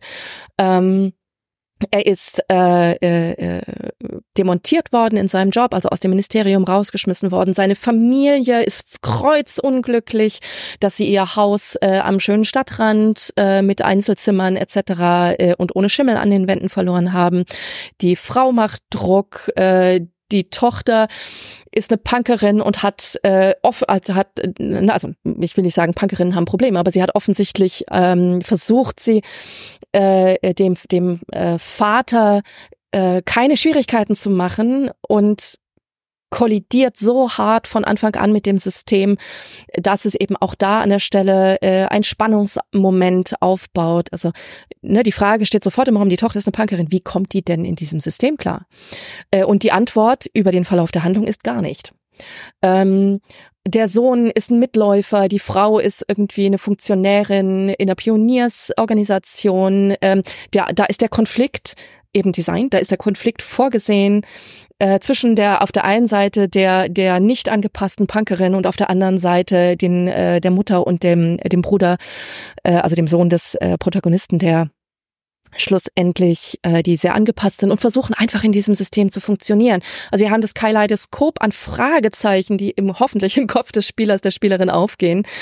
Ähm, äh, äh, und die Ungerechtigkeit, das ist ja auch ein klassisches Erzählmoment, ähm, dass, äh, oh Gott, da gibt es ein Spannungsmodell für. Also je, je negativer die Wertung am Anfang eines Spiels ist, das ist das klassische Harry Potter ähm, äh, Junge unter äh, äh ne, in, in, in der Besenkammer unter der Treppe äh, Ungerechtigkeitsphänomen, dieses Aschenputtel-Syndrom. Je, je schlimmer man eine Hauptfigur am Anfang behandelt, äh, desto mehr möchte man äh, schlussendlich im Verlauf der Handlung dafür sorgen, dass diese Ungerechtigkeit äh, wieder äh, bereinigt wird oder wieder gut gemacht wird. Da gibt es ein Spannungsmodell von Brisson und Paiva von 2007, das können wir auch, also das ist ein Artikel, äh, der Text ist von äh, Ivo Svartjes von 2010, ich gebe euch da gerne die Details, äh, die eben versucht, das, die Freitagspyramide, das dramaturgische Modell der Freitagspyramide auf Games anzuwenden.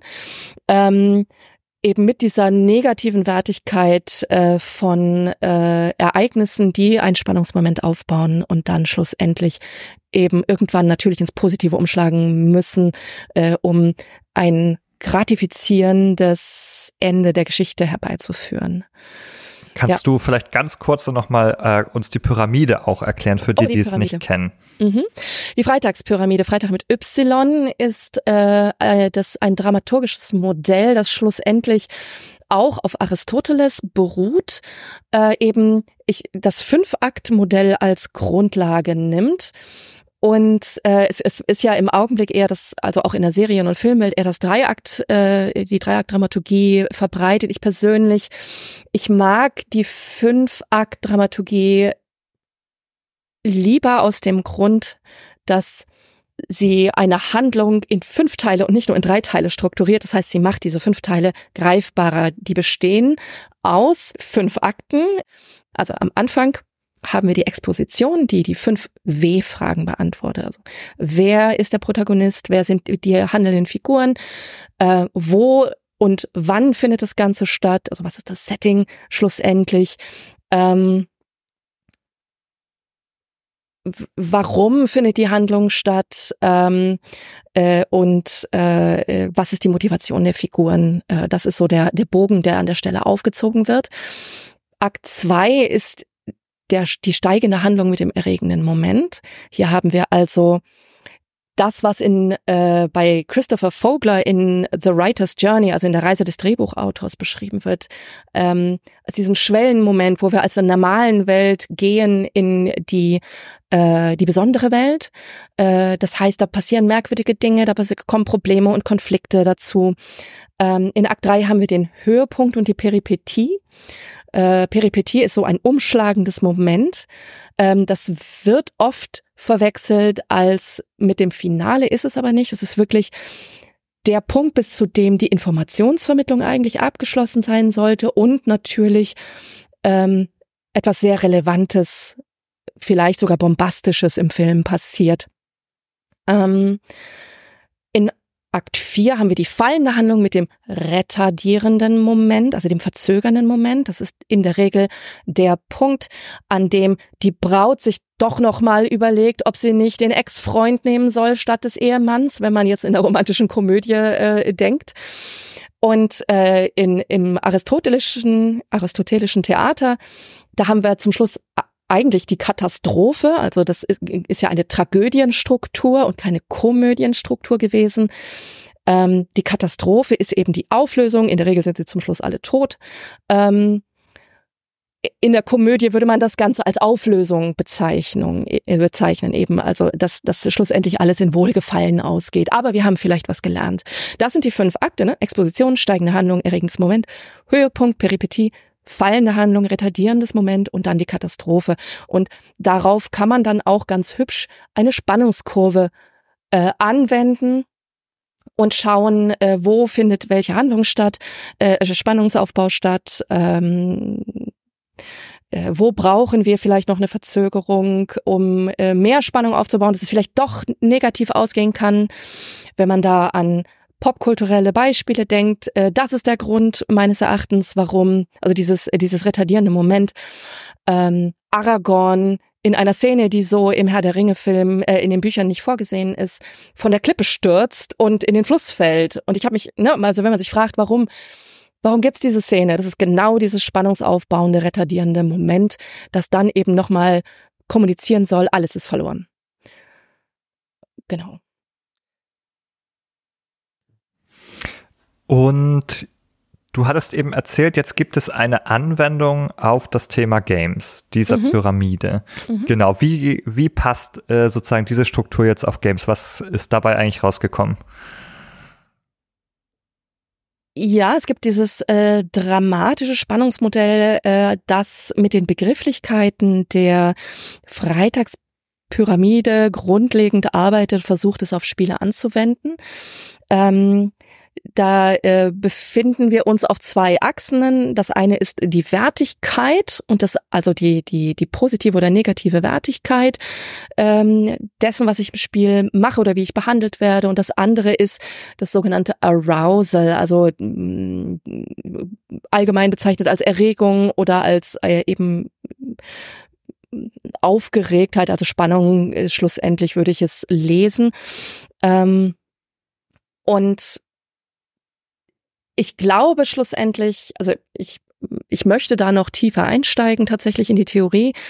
Ähm, was sie sagen ist, dass mit dieser negativen Wertigkeit äh, schlussendlich ähm, in der steigenden Handlung, also in Akt 2, zum Klimax die Spannung steigt. Wenn ich, also ich, ich würde sagen, es ist tatsächlich nicht ausschließlich anzuwenden auf Games, weil ich sehe das zum Beispiel bei Harry Potter in der Literatur auch, dass eben diese Negativbehandlung von Harry Potter, um mal etwas zu zitieren, was wir alle gelesen haben oder gesehen haben, ähm, tatsächlich dazu führt, dass wir wollen, dass es ihm gut geht, ähm, dass wir wollen, dass er was Tolles erlebt, dass er nicht behandelt wird wie ein Treppenkind.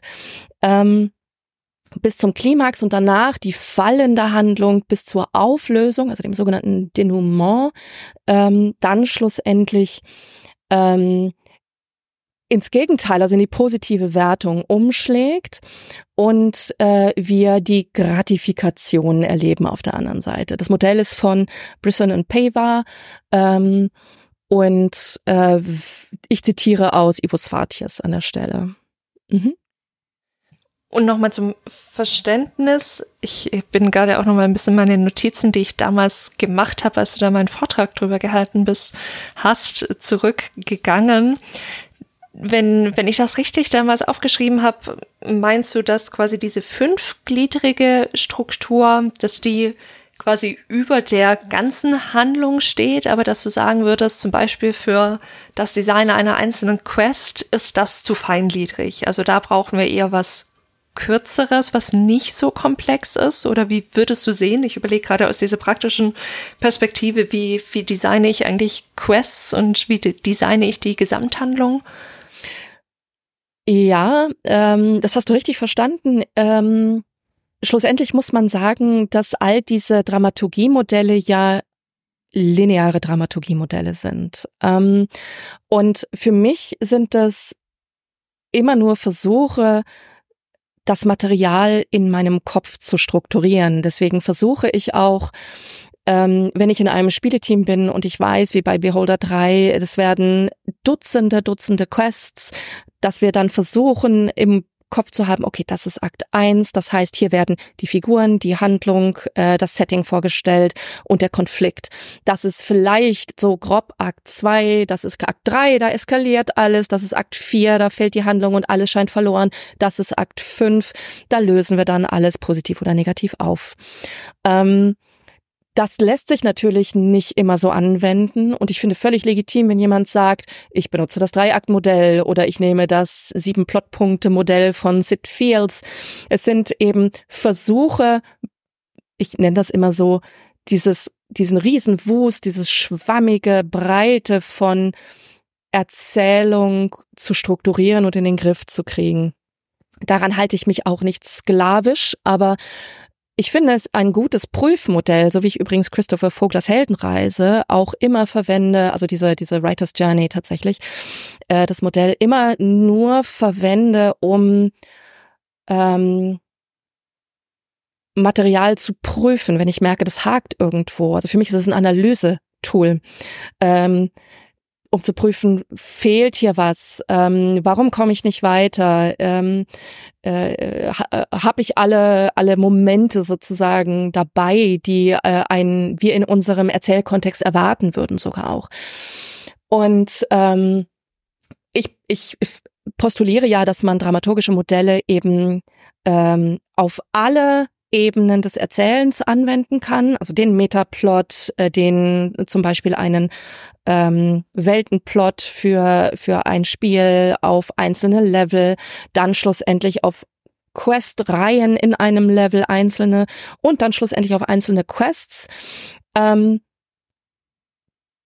denn sie haben alle eine Exposition, sie haben alle eine Entwicklung, eine Informationssammlung, vielleicht einen Höhepunkt im besten Falle und dann eine Auflösung oder eine Katastrophe. Das haben sie alle.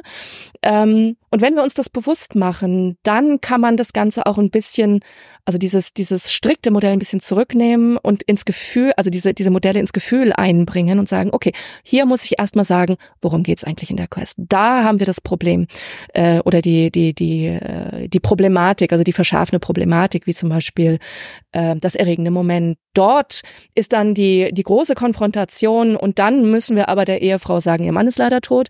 Das ist das, äh, ne, dieses, die fallende Handlung mit erregendem Moment und schlussendlich haben wir die Auflösung.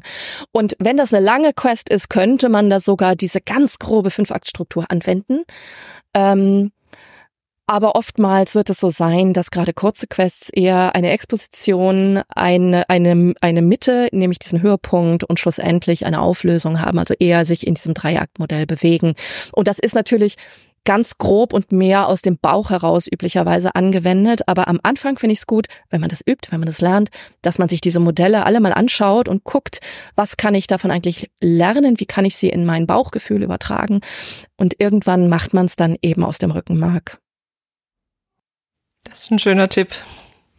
Ich fand es ganz spannend, gerade die Idee sozusagen auch zu überlegen, wenn ich eine große Struktur über das die gesamte Erzählung eines Spiels lege, wie funktioniert eigentlich eine Quest in Akt 1 anders als eine Quest in Akt 4 zum Beispiel? Und ich meine jetzt rausgehört zu haben, ne, ich stelle es mal als Frage, aber könnte ich sagen, ein Quest äh, in Akt 1 wäre zum Beispiel gut, wenn ich am Ende etwas über eine Figur oder die Welt erfahre, sozusagen. Ist eine Gelegenheit, etwas zu lernen in der Exposition. Das ist sozusagen irgendwie, kommt am Ende raus äh, aus der Quest. wenn ich aber in Akt 4 bin, äh, funktioniert oder könnte eine Quest eher so funktionieren, dass ich nochmal sehe, wie schlimm eigentlich alles gerade steht. Unbedingt. Also genau das, genau das will ich damit sagen. Also dass wir im Endeffekt äh, in, in Akt 1 äh, genau die Quests haben, die in die Welt, in das Problem, in die Figuren einführen. Äh, zum Beispiel äh, in die Welt einführen, ist es ein totalitäres System? Ist es eine Science-Fiction-Welt? Ist es eine Fantasy-Welt? Was für, also wir trainieren ja unsere Spielerschaft in dieser Exposition, also im ersten Akt, darauf, was darfst du hier eigentlich machen? Und damit meine ich nicht nur eben äh, die mechanische Ebene, die das Spiel mir bietet, sondern auch die äh, die, das System, das die Welt besitzt. Also ist es hier verboten, Menschen umzubringen? Ähm, ist es hier verboten zu stehlen? Ähm, äh, ist es hier verboten, Äpfel in der Öffentlichkeit zu essen? Ne? Also äh, die, diese ähm, diese Sachen, die muss man da ja erstmal lernen. Also Akt 1, äh, ich bin bei Cyberpunk 2077, ich finde das Spiel ganz großartig. Es hat bei mir technisch am Anfang funktioniert, weil ich eben auf PC spiele, aber ich fand das Spiel von der Lernkurve so anstrengend, dass ich in meinem äh, damaligen Arbeitspensum gesagt habe, ich kann das gerade nicht, das ist zu, also das das ist wie Arbeit, mich da rein zu lernen. Und das unterschätzen DesignerInnen, besonders von Core-Games, also von Hardcore-Games, äh, von, von Expertenspielen, unterschätzen das oft, diesen Aufwand, sich rein zu lernen in das Spiel. Und das machen die Quests ähm, jetzt nicht nur auf mechanischer, sondern eben auf Weltenbauebene im ersten Akt, in der Exposition. Und das machen wir in Akt 4 in der fallenden Handlung höchstens noch dann, wenn wir ein neues Problem, eine neue Figur einführen würden, was da eigentlich nicht so richtig hingehört, aber es mag sein, dass es mal angebracht ist, dass man plötzlich eine Entwicklung nochmal hat, wo man feststellt, ach, guck mal, die Chefin ist eigentlich die Tochter vom Bösewicht. So, und dann, ne, so, hat man plötzlich wieder eine Exposition in ein neues Thema. Ähm, oder die Vorstellung äh, äh, äh eines neuen Problems. Und äh, dann mag das da vielleicht nochmal angemessen sein. Ähm, oder die Chefin hat ein Kind und das ist entführt worden und das ist der Grund, warum sie uns alle verraten hat. Dieses Kind wird vorgestellt, ne? Solche Sachen. Dann würde man natürlich nochmal so eine kleine expositorische Quest machen, indem man das Kind kennenlernt. Ähm, aber schlussendlich äh, ist genau das der Punkt, äh, unterschiedliche dramaturgische Punkte in der Handlung erfordern, dass ich die Quests meiner Handlung anders baue, Dinge, die ich in Akt 1 erklären muss, muss ich hoffentlich in Akt 3 nicht mehr erklären. Und ich sag's immer, Akt, also die Spannungskurve ist anders, etwas anderes als die Freitagspyramide und deutlich anders gewichtet. Wir bauen zum Beispiel deutlich länger, oftmals so zwei Drittel ungefähr auf den Höhepunkt zu, der in Akt 3 ist. Akt 3 ist aber selten in der Mitte der äh, Handlung, auch bei Filmen oft nicht. Ähm, und bis zu dem Höhepunkt von Akt 3 sollten sollte die Informationsvermittlung dessen, was auf dem Spiel steht, dessen, was ähm, ich machen muss, dessen, was ähm, mich motiviert, vollständig auf dem Tisch liegen. Und der Spieler sollte zumindest die Möglichkeit bekommen haben, es zu wissen Was nicht heißt, dass danach nicht nochmal Enthüllungen kommen können, die im Zweifel Spannung aufbauen oder dann diesen Aha-Moment, ach Gott, Hitchcock, ja, ne? Äh, äh, äh, mich hat doch jemand verraten oder der Bösewicht ist jemand anders, dass dann nochmal so ein revelatorisches Moment kommt, äh, in dem das alles ändert, hoffentlich, weil das macht eine gute Dramaturgie, eine gute Spannung aus. Aber schlussendlich den Kern des Konflikts, den sollten wir in Akt 3 kennen. Mhm.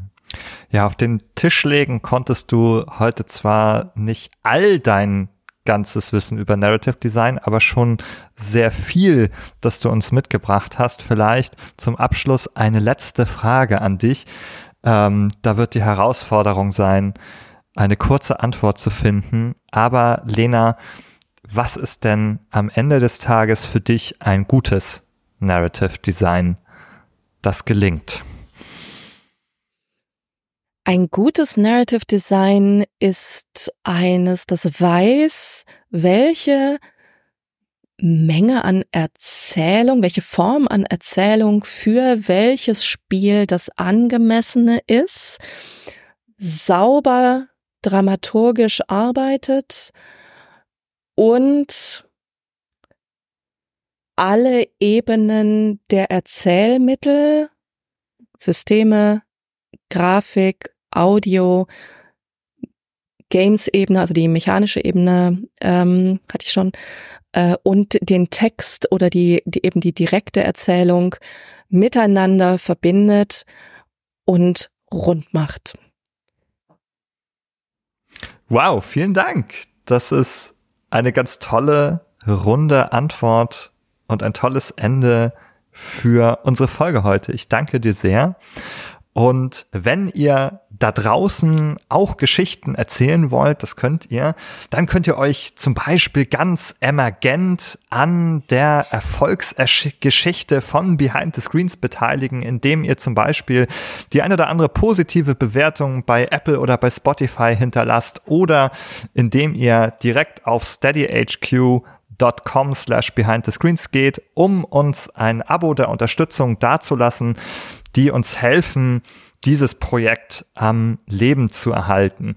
Und wenn ihr weiter mit uns und mit Lena diskutieren wollt über Narrative Design oder noch eine Frage habt, dann könnt ihr einfach zu uns auf den Discord kommen und weiter diskutieren. Auch Lena ist bereits da. Schön, dass du da bist.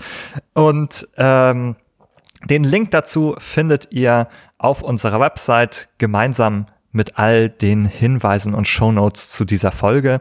Und damit bedanke ich mich noch einmal natürlich bei Jessica und vor allem ganz besonders bei dir, Lena. Schön, dass du da warst. Danke für die Einladung, hat sehr viel Spaß gemacht.